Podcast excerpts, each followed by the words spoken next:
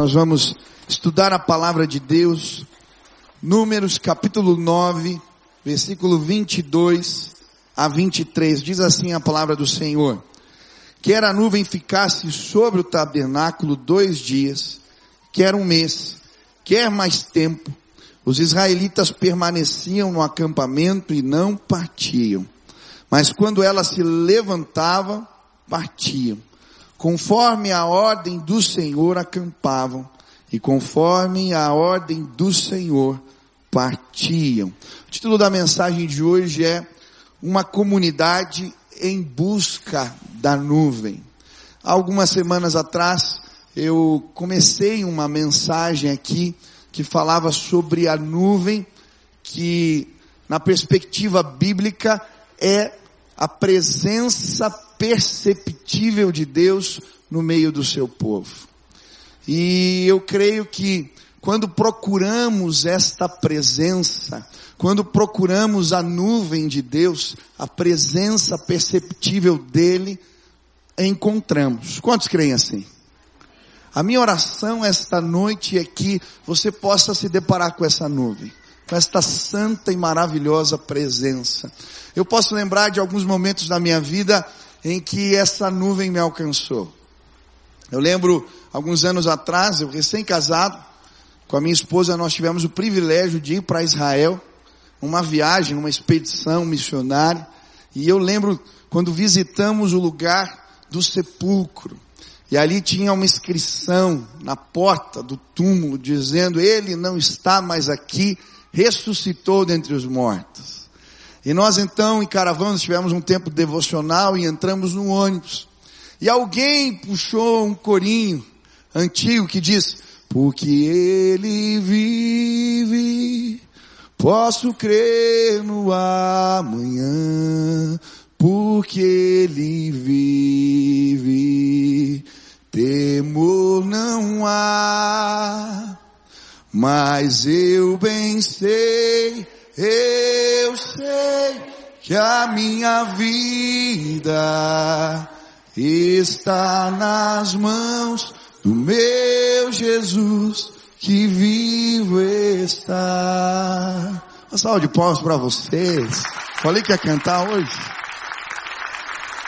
Quando nós estávamos cantando essa música no ônibus, a nuvem veio. E foi uma choradeira, porque a gente estava naquele ambiente, naquela situação, e a presença de Deus nos alcançou enquanto cantávamos uma, uma canção. A presença de Deus é assim, ela é perceptível em alguns momentos. Eu lembro de uma vez que eu cheguei antes do culto. Eram umas seis horas da tarde, eu tinha 17 anos, e eu estava vindo para o culto de jovens que acontecia no ginásio. E quando eu entrei pela porta de vidro que dá para as escadarias do ginásio, eu sentia a presença. A nuvem estava ali.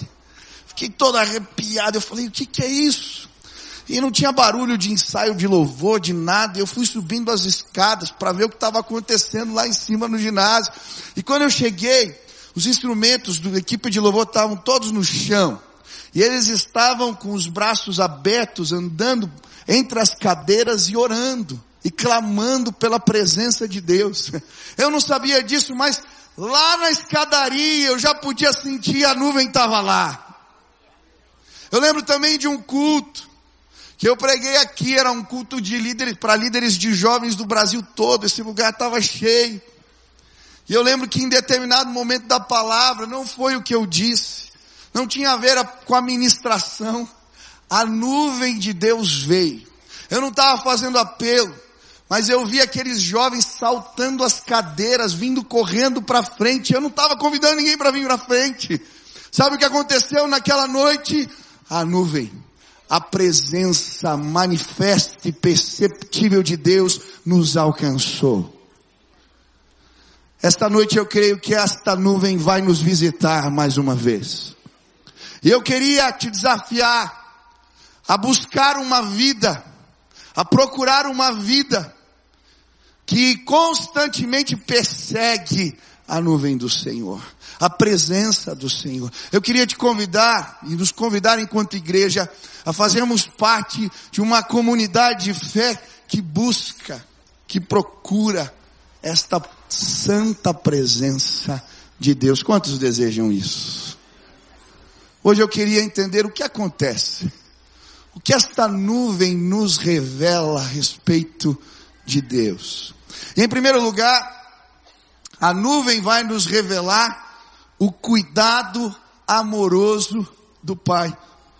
O versículo 15 desse capítulo que acabamos de ler diz: Desde o entardecer até o amanhecer, a nuvem por cima do tabernáculo tinha aparência de fogo.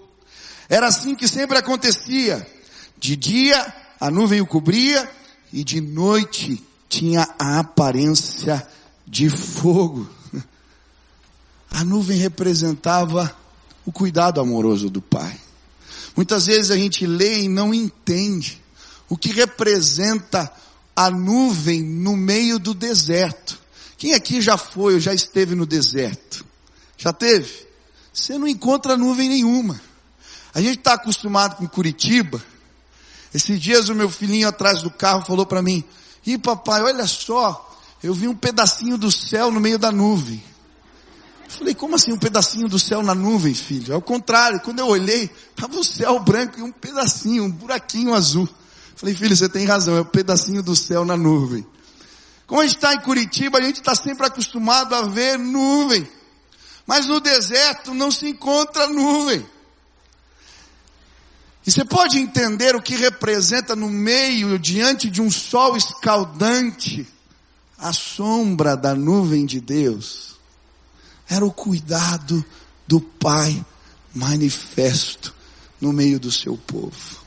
E sabe quando perseguimos a nuvem, quando buscamos essa santa presença, o cuidado de Deus é revelado na nossa vida. Acho que foi anteontem. Eu estava com a Sil no carro. Ela estava com dores, a gente estava indo para o médico. Mas a gente tinha feito a live de manhã lá em oração, a campanha. Quero agradecer. Quantos aqui já participaram da campanha algum dia? E olha quanta gente. Obrigado. Quero desafiar você a orar comigo seis horas da manhã. Já fazem 22, já faz 22 dias que temos orado todo dia sem cessar. Teve uma sexta-feira que tinha 900 pessoas na live. Fiquei tão feliz. E eu tenho ouvido tantos testemunhos da manifestação do poder de Deus enquanto a gente ora. E eu tinha terminado o meu momento de oração ali com a Sil e a gente foi para o médico. E no caminho, ela tinha feito uma oração no nosso momento pedindo uma resposta, um sinal, um cuidado de Deus nesse tempo. E ela fez uma oração pedindo para que Deus tocasse no coração de alguém para mandar uma mensagem. E aquilo ia ser um sinal, uma resposta do que ela precisava fazer. Queridos, nós estávamos no carro, de repente a minha esposa abre o celular.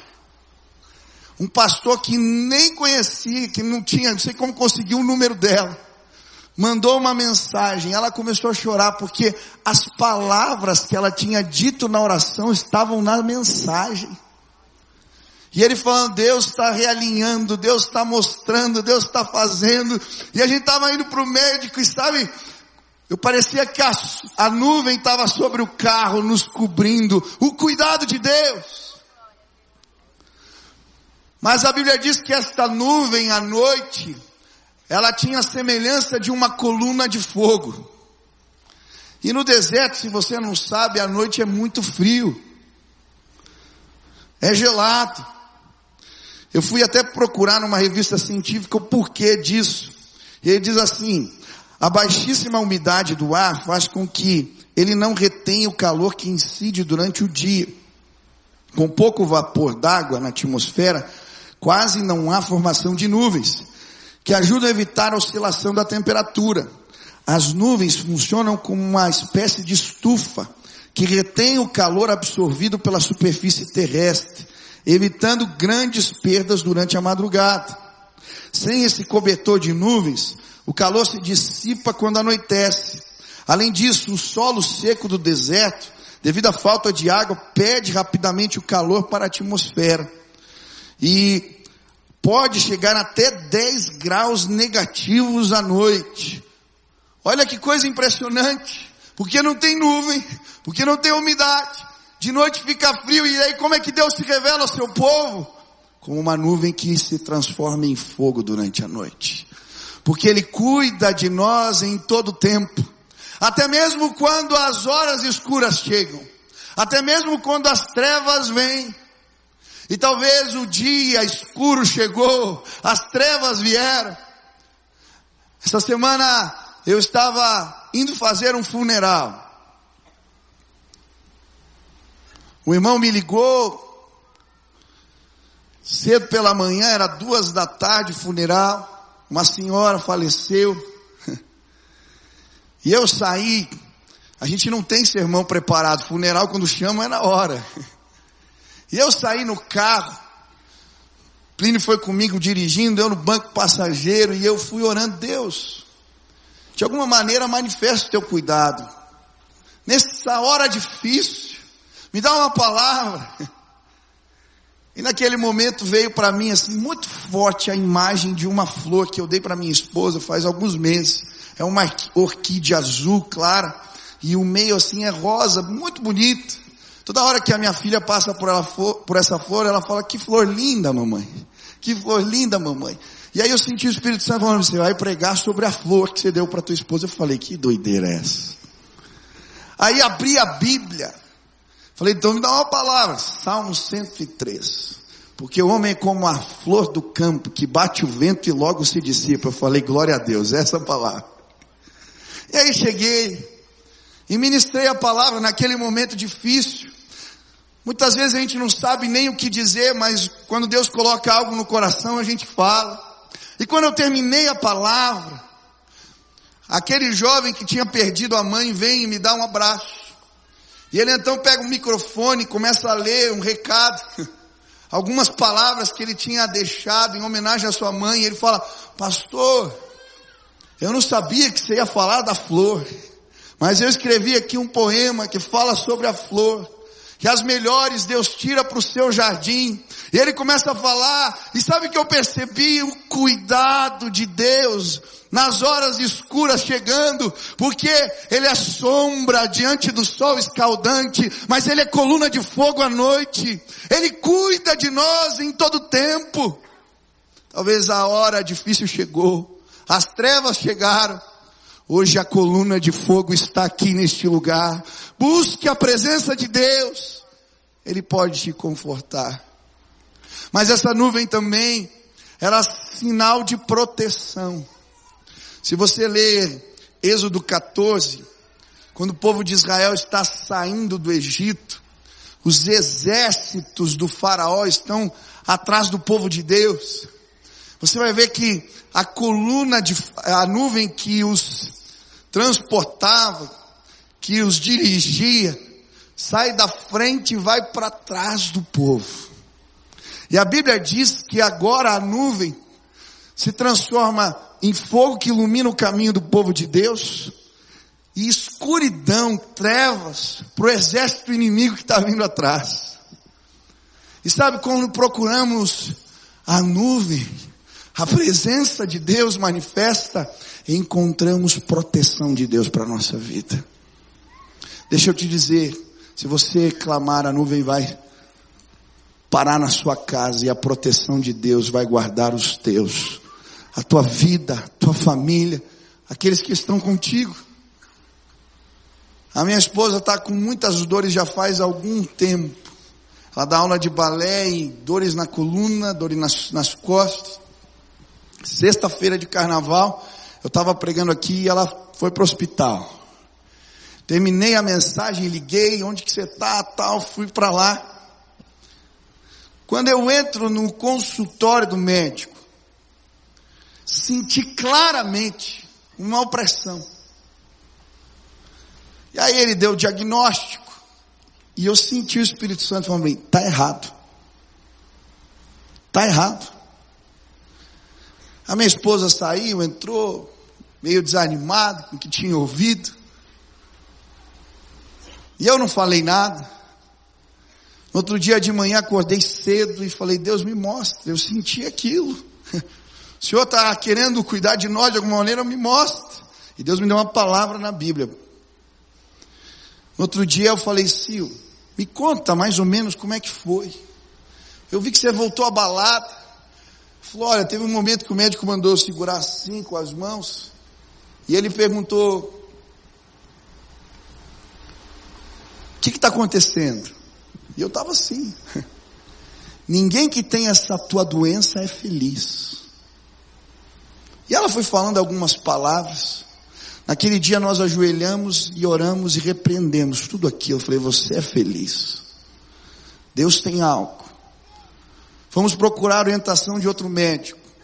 Quando fizemos as imagens, não tinha nada a ver com aquilo que o outro médico tinha dito. Apareceu um, um cisto na cabeça do fêmur, não é um câncer, não é nada, mas que estava pressionando um nervo, uma bucite, e ela sofrendo por causa daquilo, fazendo um tratamento errado. Mas quando procuramos a presença, a nuvem de Deus nos protege. Hoje eu vim dizer para você, em nome de Jesus, procure esta presença santa e maravilhosa. Ela vai ser sombra durante o dia, coluna de fogo durante a noite. Ela vai ser trevas para os inimigos, porque o Senhor é Deus Todo-Poderoso. Quantos querem procurar essa nuvem? Levante as mãos. Aleluia. Mas a nuvem também nos revela a direção que vem do alto. E a Bíblia vai dizer no versículo 16: sempre que a nuvem se levantava de cima da tenda, os israelitas partiam no lugar em que a nuvem descia e ali acampavam. Conforme a ordem do Senhor, os israelitas partiam e conforme a ordem do Senhor acampavam. Enquanto a nuvem estivesse por cima do tabernáculo, eles permaneciam acampados. Quando buscamos a nuvem, recebemos a direção que vem do alto. Se a nuvem andava, eles andavam. Se ela parava, eles paravam. E sabe, quando procuramos a presença de Deus, a palavra do Senhor vai dizer que o Espírito Santo, ele nos guia. Eu gosto muito de um livro do Lori Cunningham, que é o fundador da Jocum. Um livrinho chamado Pode Falar Senhor, Estou Ouvindo. Quem já leu esse livrinho aqui? Olha, se você não leu, vale a pena. Um homem de Deus, usado tremendamente pelo Senhor, ele vai contar como é que ele aprendeu a ouvir a voz de Deus. E ele começa falando de uma experiência com a sua mãe. Um dia ela deu dinheiro para ele ir na, no mercadinho e no meio do caminho ele perde o dinheiro, chega na vendinha, não encontra. E volta desesperado porque era muito dinheiro. E quando ele chega em casa e conta para a mãe o que aconteceu, em vez da mãe dar uma reprimenda, ela vê uma oportunidade de ensinar para o filho que Deus fala com a gente. E aí ela fala, filho, nós vamos orar e Deus vai nos mostrar onde está o dinheiro. E aí eles oram. e aquela mulher começa a orar e de repente ela diz, Deus me mostrou. Está debaixo de uma árvore e descreve a árvore para o filho. E ele dizendo que era pequeno, mas ele sai atrás da mãe e de repente ela para na frente de uma árvore e diz, é aqui. E quando ela baixa, o dinheiro está naquele lugar. E ele falou, eu acreditei. Deus fala. E ele vai falando das experiências que ele teve com Deus quando começou a buscar a direção que vem do alto para a sua vida. Tem uma história linda. Quando ele já está na missão, já tinha afundado a Jocum. E ele está um dia pedindo direcionamento para Deus o que devia fazer no ministério. Eles estavam passando por um tempo difícil. E eles entram numa casa velha, ele e mais três amigos para orarem. E ele falou que nesse tempo ele aprendeu a orar por direção de Deus de três maneiras. Primeira vez, primeira coisa que ele fazia quando ia orar pedindo direcionamento, ele pedia para Deus silenciar a voz do inimigo. Segundo, para silenciar a voz do coração que é enganoso. Segundo, para Deus lhe dar fé para esperar a resposta. E aí eles começam a orar, os quatro amigos. Era dez horas da, manhã, da noite. Passa uma hora, duas horas, uma hora da manhã e nada. E eles continuam orando. E de repente Deus traz uma imagem para ele. Ele vê a palavra Cona escrito. E ele compartilha. E o outro diz, eu vi um navio branco. E outro diz, eu vi um sítio. E outro diz, eu vi um farol. E eles terminam aquele momento sem entender nada do que o quebra-cabeça de Deus queria dizer. No outro dia ele reúne os alunos da escola, 90 alunos da Jocum. Ele fala, olha, nós estamos procurando direção de Deus para o ministério. E eu não sinto de compartilhar o que Deus nos mostrou essa noite, mas eu queria que todos aqui orassem junto com a gente. E se aparecer alguma imagem para vocês, levantem a mão e compartilhem. E eles começam a cantar louvores e orar. E de repente, no meio dos 90, uma moça levanta a mão. Eu estou vendo a letra K bem grande. E aí outro levanta a mão. Eu estou vendo a palavra cona. E aí outro levanta a mão. Eu estou vendo um navio branco. E o outro levanta a mão, eu estou vendo um sítio, um farol, as mesmas imagens. Sabe por que Deus fala ainda hoje? Hoje essa organização tem um navio chamado Dolos, que cruza, sai do Havaí, cruza o mundo, e os missionários saem do navio pregando o Evangelho, porque Deus fala. Quando procuramos a nuvem, a direção do alto alcança as nossas vidas. Eu vejo tanta gente no ministério perdida, fica copiando modelos, estratégias. Meu irmão, teu ministério precisa começar na sarça. Quando Deus revela para você o que Ele quer fazer, é uma visão. Quantas vezes eu já corri de um lado para o outro. E quando eu ia para o lugar da oração, a revelação de Deus vinha, a estratégia, o que era para fazer. Esses dias eu tive a oportunidade de pregar naquele movimento em São Paulo, no Descendo. Peguei no Palestra Itália meu time, no Palmeiras. Eu sempre quis ver o jogo do Palmeiras. Primeira vez que eu vou no estádio é para pregar. Olha só que benção. Foi muito melhor. Três estádios, cultos simultâneos, 160 mil pessoas reunidas. Quando eu desci do avião, o primeiro pastor que eu encontrei já de cara, tinha um monte de pastor, foi o pastor Jeremias da oitava presbiteriana, de Belo Horizonte, o Gerê. Ele é uma benção, uma figura. Eu falei, pastor, o que, que o senhor está fazendo aqui? Ele falou, Michel, você não vai acreditar. Eu tenho o meu canto de oração, uma janela da minha sala que é o lugar onde eu busco a orientação de Deus. E eu fiquei sabendo de um movimento entre os jovens, de envio missionário. E eu fui para a janela orar, eu falei, Deus, se esse movimento vem do Senhor, se essa onda é tua, eu quero entrar nela, eu não quero perder o mover. Me coloca com alguém, alguma liderança desse movimento que eu quero conhecê-los. Falou para mim, Michel, eu terminei de orar, toca o meu telefone. Era um pastor, Davi Lago.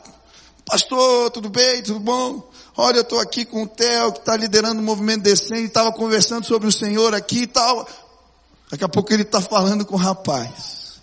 Quando termina a ligação, ele olha para o céu e falou, Deus, essa foi rápida. Ele falou, Michel, eu estou aqui porque eu não quero perder a nuvem. Querido, a nuvem está passando. Não deixa ela embora. O mover de Deus está acontecendo. Não perde. Hoje a minha esposa no almoço falou, olha, eu tive um sonho estranho essa noite. Eu falei, que foi? Era um avião que estava passando.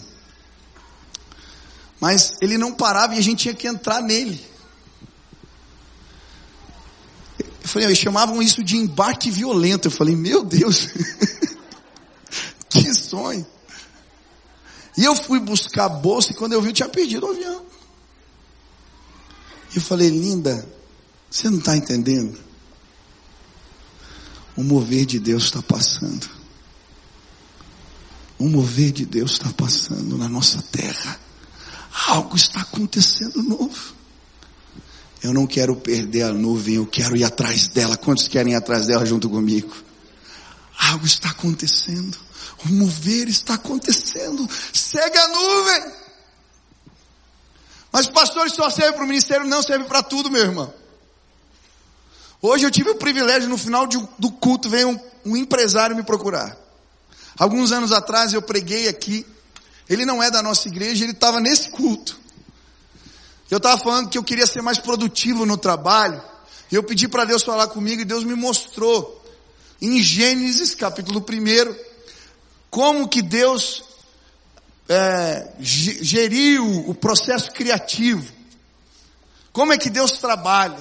E eram sete passos. Primeiro era gerar no espírito. Bará, no princípio criou Deus os céus e a terra. A palavra ali é chocar um ovo. Deus chocou a criação. Gerar no espírito. Depois o espírito paira sobre a face do abismo. Ele medita no caos. E aí é meditar no caos, procurar os gargalos, e eu fui listando. E aquele empresário estava aqui. Algumas semanas depois eu fui pregar na sua igreja. E ele me deu carona para ir para casa, e aquele homem falou, pastor, aquela mensagem foi resposta para mim, a gente estava com dificuldade na empresa. E eu peguei aqueles sete passos e eu implementei no meu negócio. E está dando certo. Falei, amém, irmão, orei por ele. Passaram alguns anos, hoje de manhã ele estava aqui falou para mim, pastor, a minha empresa multiplicou uma vez, duas vezes, três vezes o faturamento, desde que eu implementei aqueles passos que o Senhor ensinou no culto para gerir o meu negócio. Meu irmão, segue a nuvem. Segue a nuvem. Tem tanta gente com problema no casamento. Você está na encruzilhada, ela quer uma coisa, você quer outra. Se vocês dois seguirem a nuvem, os conflitos vão embora. Quantas vezes isso aconteceu? Falava assim, está aqui a Bíblia, eu pegava a mim e nós íamos orar.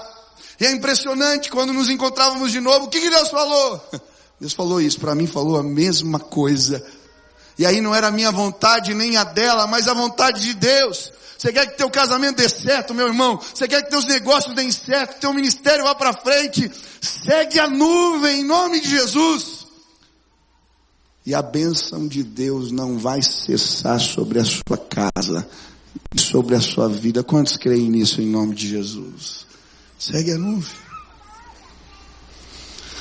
Mas sabem,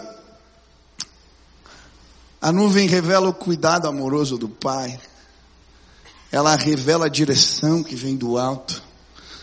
Mas a nuvem também representa a glória de Deus manifesta.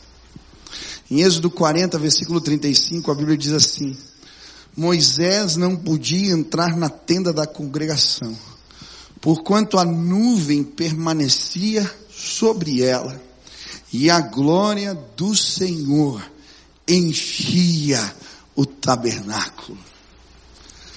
A palavra que nuvem permanecia, chacam, que vai dar origem à palavra Shekinah, nuvem sobre a manifestação da glória de Deus. E sabe quando perseguimos a nuvem, procuramos esta santa presença, somos marcados com a glória do Senhor. Glória na Bíblia tem dois sentidos, no hebraico é peso, no grego resplendor, brilho. E os dois têm a ver com revelação de majestade. Peso no Antigo Testamento, por quê? Como é que eles mediam a glória de um rei? Súditos traziam os presentes e colocavam numa balança. O rei subia do outro lado e quando ela equiparava, este era o peso da glória do rei. Novo Testamento, resplendor, brilho, majestade. Quando nos aproximamos da nuvem, quando nos aproximamos de Deus,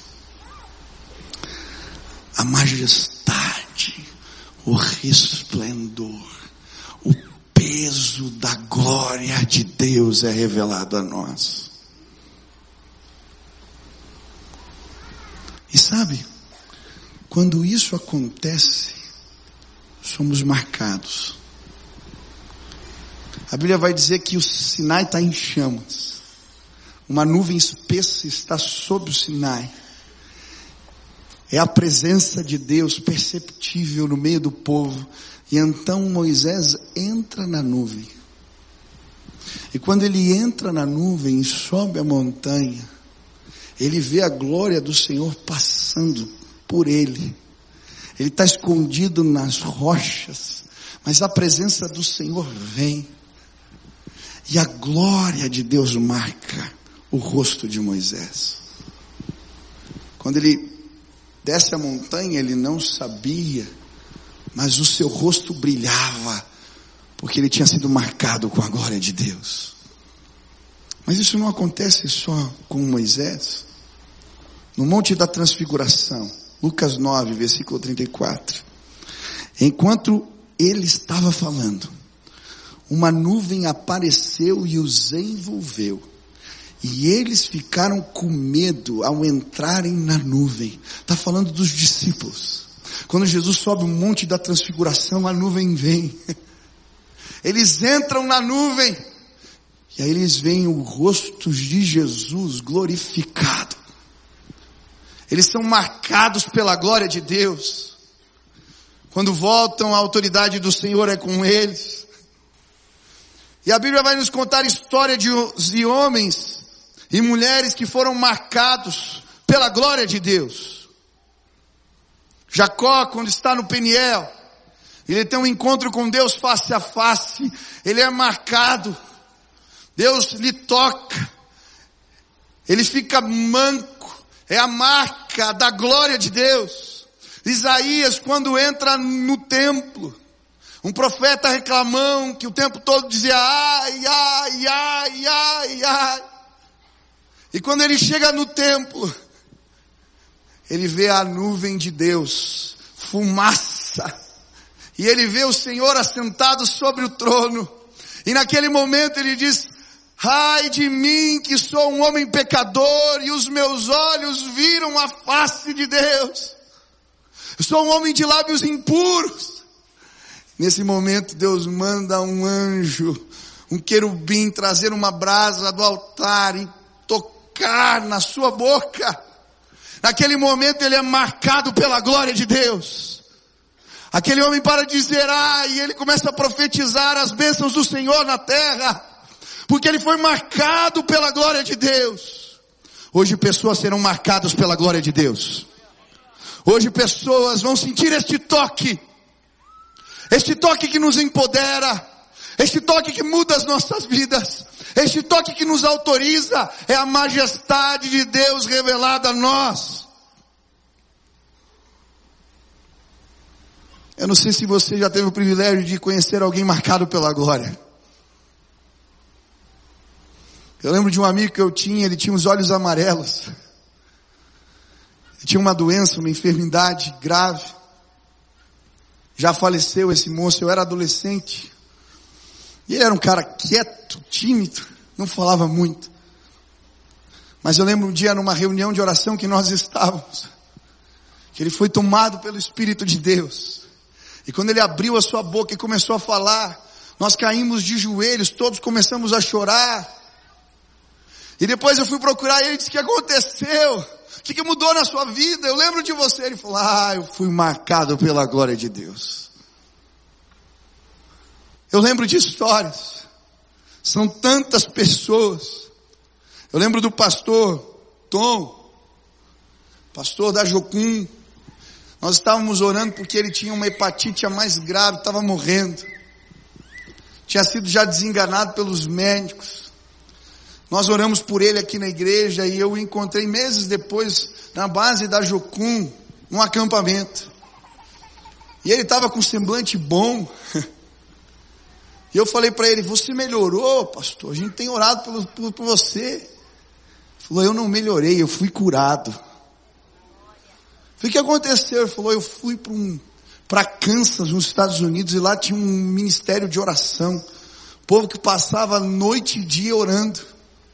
Eu entrei numa sala lá, eles puseram numa maca, eu fiquei um dia recebendo oração. Num determinado momento, eu não sei dizer o que aconteceu, mas algo me tocou. Michel, eu não tenho mais nada. Eu fui curado. A glória de Deus me alcançou. Quantos querem ser marcados pela glória do Senhor? Entra na nuvem. Busca a nuvem. Procura a presença. Mas sabe, eu vou terminar aqui. A nuvem também representa um derramamento de poder. 1 Coríntios 10, versículo 2 diz: Porque não quero, irmãos, que vocês ignorem o fato de que todos os nossos antepassados estiveram sob a nuvem e todos passaram pelo mar em Moisés. Todos eles foram batizados na nuvem e no mar. Olha que interessante o paralelo que o apóstolo Paulo faz aqui. Ele está falando do batismo nas águas e o derramamento do Espírito. A nuvem e o mar. E sabe, quando perseguimos a nuvem, Deus derrama poder e autoridade sobre nós. Se você olhar para a história que a Bíblia nos conta em Atos, os discípulos ficaram esperando em Jerusalém, até que a nuvem, a coluna de fogo, ardesse sobre as suas cabeças. Eles sabiam que não eram capazes de continuarem o ministério de Jesus. Por isso oraram e perseguiram a nuvem. E foram batizados nela. E quando o poder de Deus foi derramado, eles continuaram o ministério de Jesus, porque estavam autorizados pelo Espírito Santo de Deus.